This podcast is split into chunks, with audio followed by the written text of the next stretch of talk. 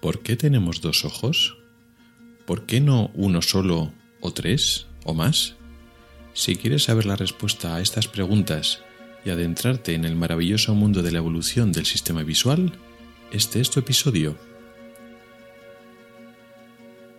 Soy Rubén Pascual y esto es Ocularis, tu podcast sobre salud visual en AV Podcast. Bienvenido al episodio sexto de junio de 2018. Comenzamos.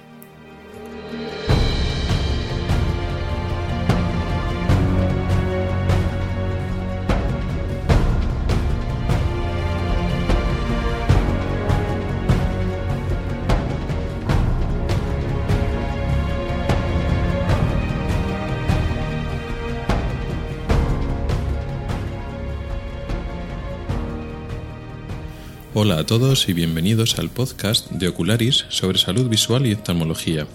Soy Rubén Pascual, oftalmólogo y divulgador a través del blog ocularis.es. Este es el episodio sexto correspondiente al mes de marzo de 2018.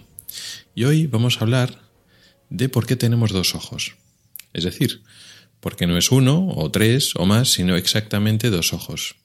Es una pregunta que ya lancé el mes pasado para que algunos de vosotros pues lo, lo, pensarais y le deis un poco vueltas, a ver un poco qué respuestas se nos ocurrían. Vamos a verlo desde el punto de vista evolutivo. Eh, nosotros somos eh, animales, fruto de eh, millones de años de, evolución, y nuestros ojos son tejidos, son órganos que no constituyen una excepción a esto. Tenemos ojos porque el sistema evolutivo nos ha provisto de ellos y tiene una serie de características que son fruto de la evolución. Y entre ellos el número, porque tenemos eh, dos, no uno, tres o más ojos como otros animales que tienen un número de ojos diferente. Entonces, para contestar estas preguntas, como veremos luego, necesitaremos una perspectiva evolutiva para dar una respuesta correcta.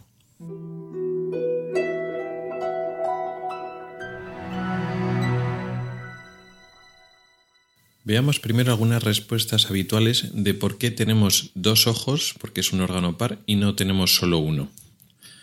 Razones como por ejemplo para tener visión tridimensional. He sabido que eh, gracias a tener una visión combinada de los dos ojos, es, decir, los dos ojos mirando a la misma imagen, a los mismos objetos, eh, la pequeña disparidad que tenemos de ambas imágenes permiten al cerebro hacer un mejor cálculo de distancias y tener una mejor visión tridimensional. Si tuviéramos un solo ojo, pues no tendríamos eso. Entonces, una de las respuestas sería, tenemos dos ojos, pues para tener mejor visión tridimensional. O mejor campo visual. Aunque en humanos no es tan importante como en otras especies, si perdemos un ojo, perdemos una parte del campo visual, que mm, para la vida habitual que hacemos nosotros mm, no es algo que nos impida mm, realizar una vida más en general normal, pero nos quita una parte del, campo visual. O por ejemplo, tenemos dos ojos por si uno falla o se estropea o por algún traumatismo o golpe lo perdemos, pues por lo menos tenemos el otro. Que eso igual hay que pensar eh, en nuestros ancestros, ¿no? El hombre primitivo, los homínidos de donde provenimos, pues si por algún pelea, algún golpe, eh, se pierde un ojo, pues siempre se tiene el otro ojo. Digamos que hay varias razones mm, por las que pensamos que tiene ventajas tener dos ojos, ¿no? Sin embargo, eh, este tipo de razones no contestan adecuadamente a la pregunta. No están, no están contestando el por qué tenemos dos ojos y no solo uno, sino el para qué. Es decir, ¿para qué nos sirve tener dos ojos? Pero no estamos respondiendo de forma adecuada o desde el punto de vista evolutivo. Eh, nuestro cuerpo humano no está diseñado por un arquitecto una persona que diga, ah, vamos a ver, ¿qué necesita un ser humano? Pues brazos, pues vamos a poner unos brazos. ¿La mano cuántos dedos necesita? Bueno, pues cinco es el número adecuado, pues vamos a poner cinco. Y si en vez de cinco son seis, pues ponemos un sexto dedo y ya está. No, no somos un, una construcción del ego que vamos añadiendo y quitando piezas. No, somos fruto de una evolución que es un mecanismo que no tiene un no es un mecanismo inteligente, no es una persona que está decidiendo a futuro lo que va pasando.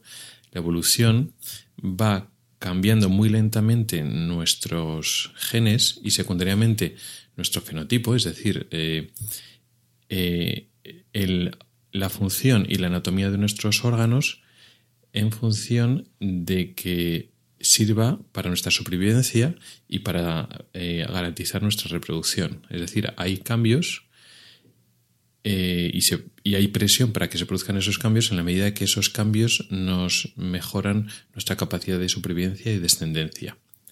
Con lo cual no es un plato a la carta de decir vamos a ver cuántos ojos tenemos y lo que mejor nos conviene. No, no, no es así. Eh, es diferente de para qué nos sirven los dos ojos una vez los tenemos que el por qué originalmente hemos tenido los dos ojos. Ese es un matiz importante.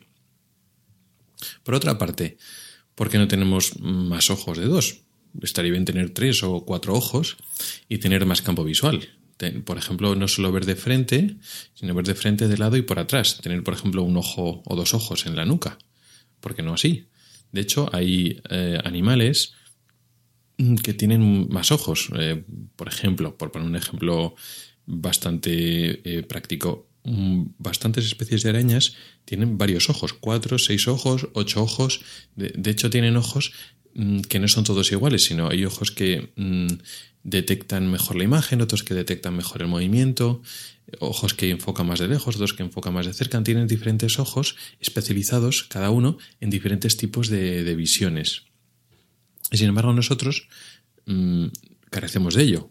Igual nos podría venir bien tener más ojos, pero sin embargo tenemos dos y con esto nos tenemos que, apañar.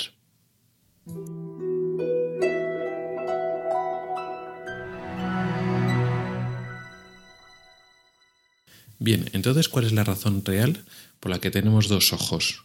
Y no uno, no tenemos tres. Hemos visto razones que hemos dicho antes que no estaban contestando desde el punto de vista evolutivo. Estamos mirando Mm, ¿para qué nos sería útil tener menos o más ojos? Pero eso no contesta a la pregunta como especie. La razón puede parecer pueril o obvia, pero la razón está ahí.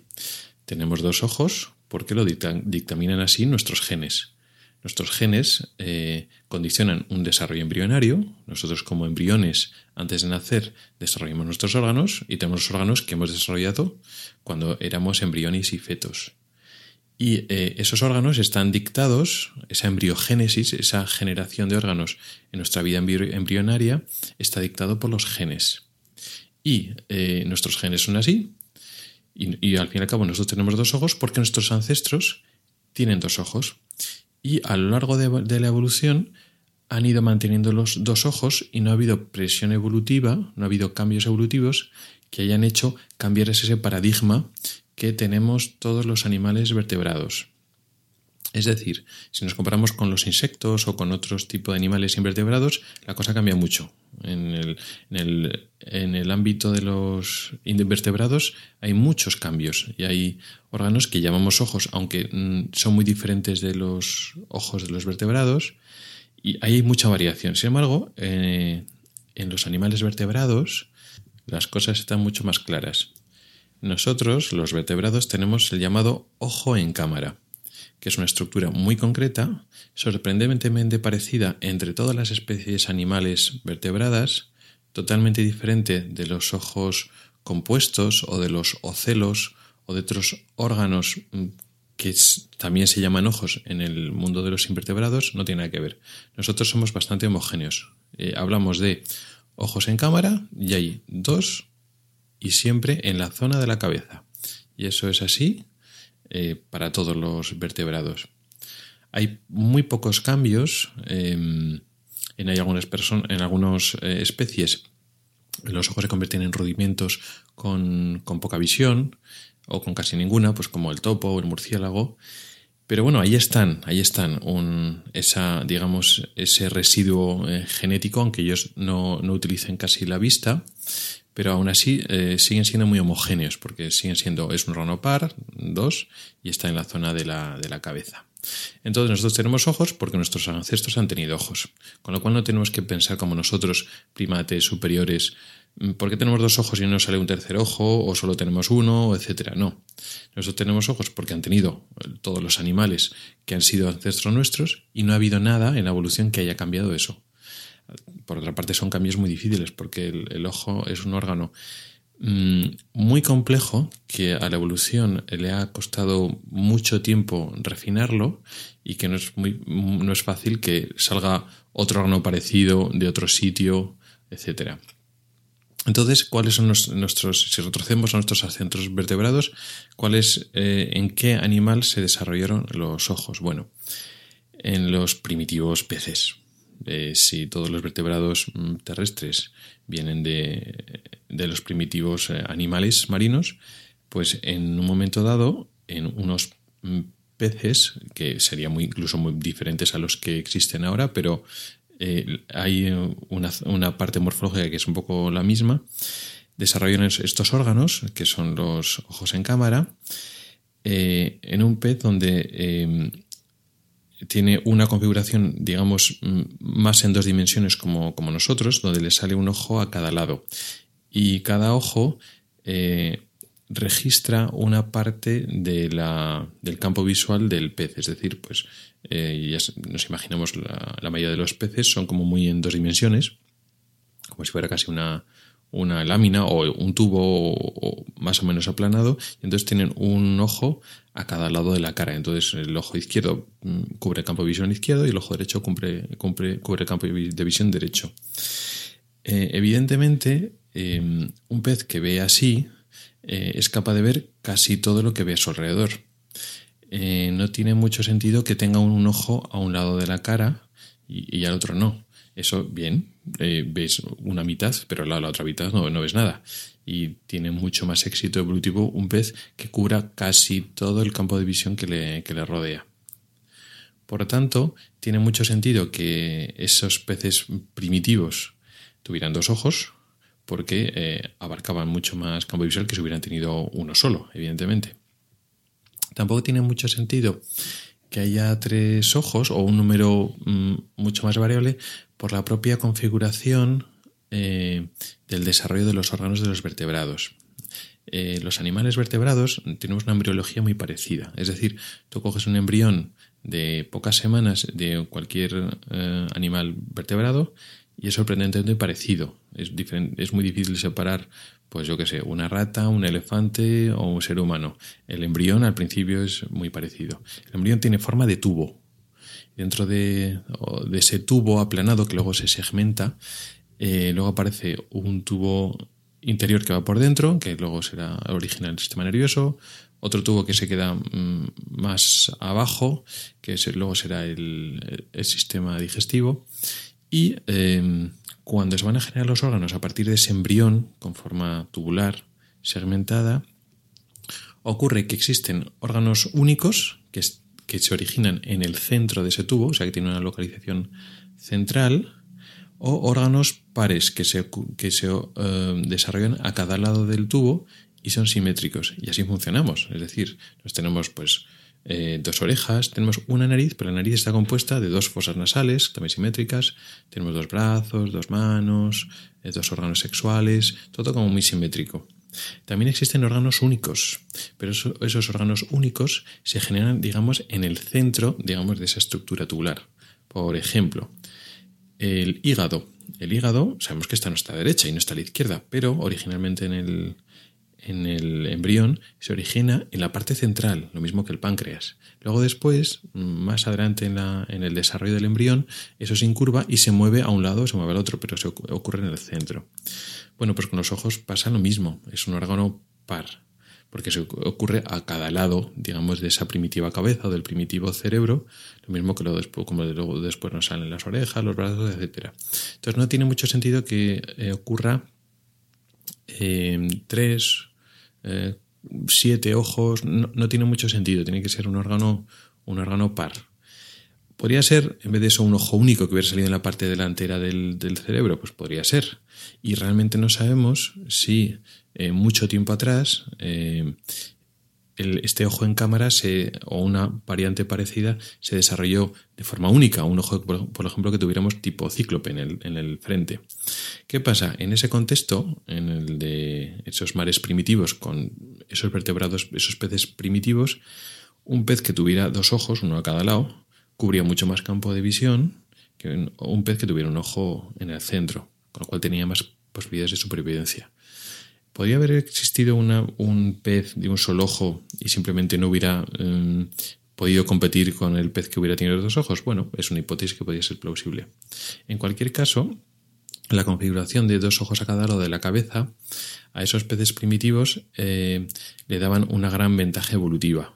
Y ese ha sido un poco el modelo, el patrón eh, por el que han salido el resto de los mm, peces que han ido desarrollando, eh, grandes, pequeños, más carnívoros que comían otros peces, otros peces que comían otras cosas, y de allí luego hemos evolucionado el resto de especies. Y ese paradigma no ha cambiado, primero porque es muy difícil eh, desde cero que salga otro órgano de visual, eh, y porque eso con este sistema nos ha servido para el resto de, eh, vertebrados, pues, mamíferos, aves, reptiles, etcétera, con cambios, pero sobre ese paradigma. Es decir, mm, los ojos mm, primitivamente estaban a cada lado y así se ha mantenido en muchas especies, sobre todo las que no han sido depredadoras, como por ejemplo los, herbívoros. ¿Por qué? Porque los ojos así a cada lado, pues como lo típico un antílope, eh, cubre un gran área de visión. Para otros animales, em, como los depredadores o los primates, em, ha cambiado la, configuración de la cara para que los ojos, en vez de estar a cada lado de la cara, se pongan de frente. Así perdemos campo visual, es decir, no podemos ver tanto a nuestros lados y detrás nuestro, pero se solapan eh, los campos visuales de un ojo del otro. Y eso implica una mejor visión tridimensional y cálculo de distancias. Que eso viene bien, pues por ejemplo, para los depredadores, que no tienen que estar tan pendientes para que les ataquen a ellos, porque ellos son los depredadores los que atacan y no tienen que estar tan pendientes de ver en todo momento en todas las zonas del campo visual. Ven, pero tienen que girar la cabeza. Pero al tener los ojos enfrente, son capaces de calcular mejor las distancias, pues por ejemplo, para atacar a sus presas. O por ejemplo en los primates, que eso nos permite, por ejemplo, calcular las distancias pues cuando los primates, algunas especies de primates vivían en los árboles. Y eso permite pues, mejor cálculo de distancias o mm, manipular mejor las cosas con las, con las manos. Entonces se sacrifica campo visual para tener mejor visión tridimensional. Pero esos ya son cambios que han ido eh, apareciendo a posteriori, pues en cada especie ha ido especializándose. Otras especies que han, desarrollado ojos muy grandes, pues eh, algunos para tener mejor visión en la oscuridad, otros pues ojos más, más pequeños, etcétera.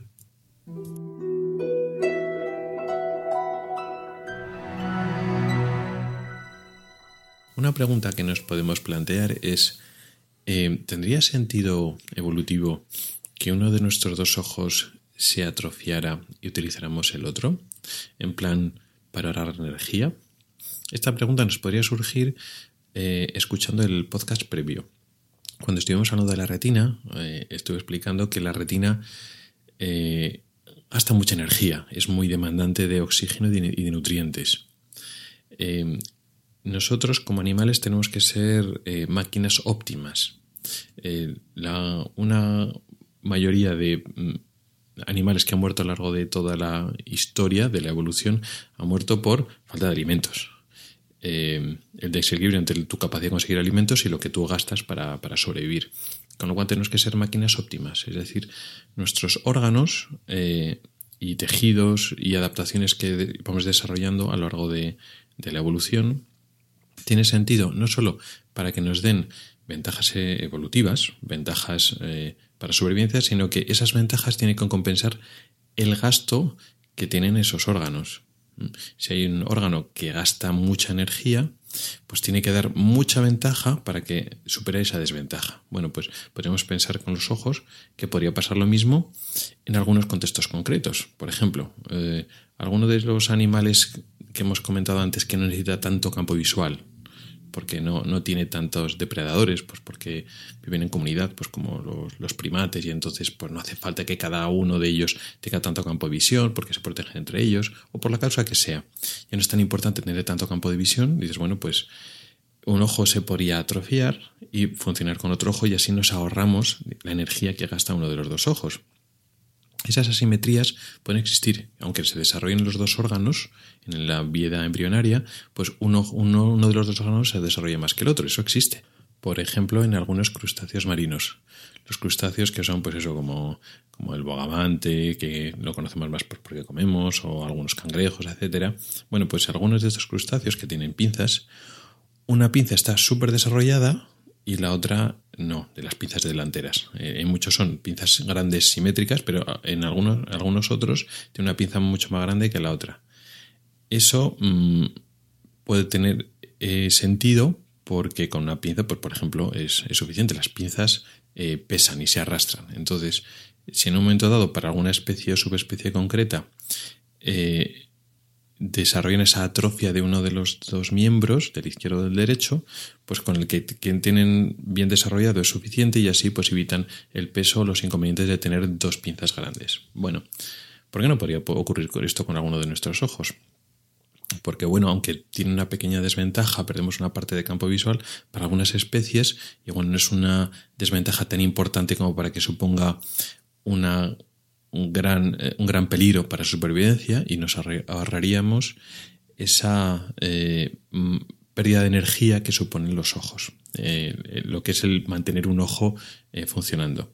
Bueno, realmente no es así porque el ojo, o concretamente la retina, como hemos dicho antes, es un tejido muy caro, muy dependiente de energía, de oxígeno, pero a niveles relativos. Es decir, mm, si tú coges un volumen de tejido muscular o de tejido cardíaco, incluso de tejido neuronal, y lo comparas con eh, ese mismo volumen de retina, y la retina gasta más, ¿vale? Pero a niveles, en términos absolutos, un ojo gasta muy poco. ¿Por qué? Porque la, la retina es un tejido muy delgadito y muy pequeñito. Y entonces, aunque proporcionalmente el ojo, y concretamente la retina, gasta mucho, y, hay muchos vasos sanguíneos ahí, digamos, dedicados. Luego, en, porcentajes absolutos, no. En porcentajes absolutos, el ojo gasta muy poco en el global de gasto del, eh, del cuerpo. Gasta mucho más, pues, por ejemplo, los músculos. Los músculos que de por sí están bastante bien optimizados para gastar poco oxígeno en reposo y pocos nutrientes en reposo y gastar solo cuando los utilizamos. Están muy optimizados. Pero claro, como mm, una gran parte de nuestra masa, de nuestro peso, son músculos, pues al final proporcionalmente eh, los músculos se llevan una gran parte de nuestro gasto, nuestro gasto energético, incluso aunque esté en reposo, pues porque es que somos una gran mayoría de nuestro peso, eso, músculos.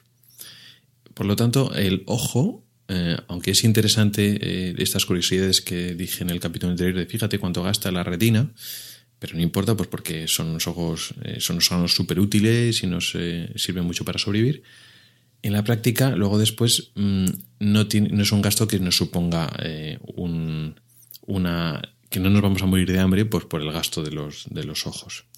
Por tanto, no tiene mucho sentido que se nos atrofien. Es decir, un, en una especie, un individuo eh, tiene un cambio genético que implica que uno de los dos ojos se atrofia y el otro sigue funcionando, vale, pues ese individuo pues seguiría viviendo pero no tiene ventaja evolutiva con respecto a sus congéneres que tienen los dos ojos.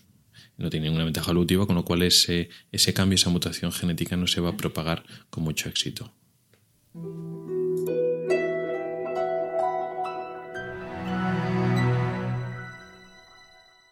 Bueno, y este ha sido nuestro pequeño paseo evolutivo por, los, por el órgano visual. Realmente ha sido un paseo muy corto. Eh, no he hablado del ojo en cámara, cómo se origina, qué peculiaridades tiene, etcétera. Dejo la puerta abierta si más adelante tocamos un poquito más el tema de, pues eso, la embriología, la anatomía, el desarrollo. Incluso podemos volver a tocar un poco el tema evolutivo. Al fin y al cabo, los médicos también somos biólogos, aunque suena un poquito raro. Realmente es así. Un biólogo, eh, de forma amplia, es el científico pues, que estudia pues, eh, la vida o una parte de la, vida. El biólogo como carrera, pues el biólogo, digamos, general, y luego después hay eh, diferentes eh, subespecialidades. Bueno, pues digamos que un médico en parte es un biólogo especializado en una especie muy concreta, que es la especie humana, con una orientación también pues en, en terapéutica, etcétera, también pues con estudio de farmacología, eh, etcétera. Pero luego después, eh, en el fondo son, somos biólogos y cuando se junta pues un, un biólogo molecular, un genetista, un médico, etcétera, estamos hablando del mismo lenguaje, eh, estamos hablando de las mismas, nos estamos hechos de células con los, con, los, mismos funcionamientos. Entonces, no tiene mucho sentido o es muy difícil, mejor dicho, es muy difícil entender eh, cómo funciona el cuerpo humano o un órgano concreto como el ojo si no tenemos una perspectiva evolutiva, es decir, porque está aquí, porque es originado, etc. Entonces, igual el tema de la evolución en un momento dado lo tocamos, aunque no son estos los, capítulos habituales, donde hablamos, pues eso, de una enfermedad o un funcionamiento concreto del, del ojo, igual eh, lo tocamos alguna vez, porque además la, tanto la evolución del ojo como la embriología son temas apasionantes y a la vez muy desconocidos. Es difícil de entender eh, cómo funciona la, embriología del, ojo y tiene algunas peculiaridades mm, interesantes, pero bueno, eso lo dejaremos para otros episodios. Iremos alternando episodios más habituales o más demandados por, por, vosotros, donde pues, me vais pidiendo que hable de, pues, de enfermedades concretas o de funcionamientos o de particularidades concretas del ojo. Y luego iré em, alternando con algunos episodios como este, donde hablo de temas que igual no se solicitan, pero tampoco se conocen, para que no hablemos siempre de lo mismo.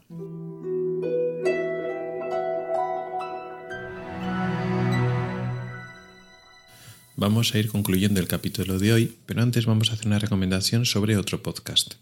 En este caso va a ser también otro podcast de la red a la que pertenezco, de AV Podcast, y se trata de María Sexora, que es un podcast que habla de sexo, como el nombre podíamos suponer. Es un podcast joven que lo lleva eh, María y la verdad es que explica muy bien eh, temas sobre sexo que es una parte muy importante de la biología del ser humano, en cierto sentido eh, es uno de los blogs de temática parecida al, mío, porque hablamos pues del cuerpo humano, pero de una perspectiva no médica, sino eh, psicológica, y eh, explica conceptos de que todos deberíamos conocer una perspectiva pues muy cercana, la verdad que muy amigable. Lo podéis encontrar en la página web en awepodcast.net o en vuestra aplicación de podcast buscáis María Sexora, así como suena, con Y y con X. Y os recomiendo eso, mm, echan vistazo los, eh, a los episodios que hay, os descarguéis alguno yo creo que, que os gustará. Y bueno, hasta aquí ha llegado el episodio de hoy. Muchas gracias por el tiempo que has dedicado a escucharme. Mi correo electrónico es ocularis.ocularis.es. En las notas del programa tienes también mis cuentas de Twitter, de Facebook y Google ⁇ No dudes en contactar conmigo para cualquier sugerencia.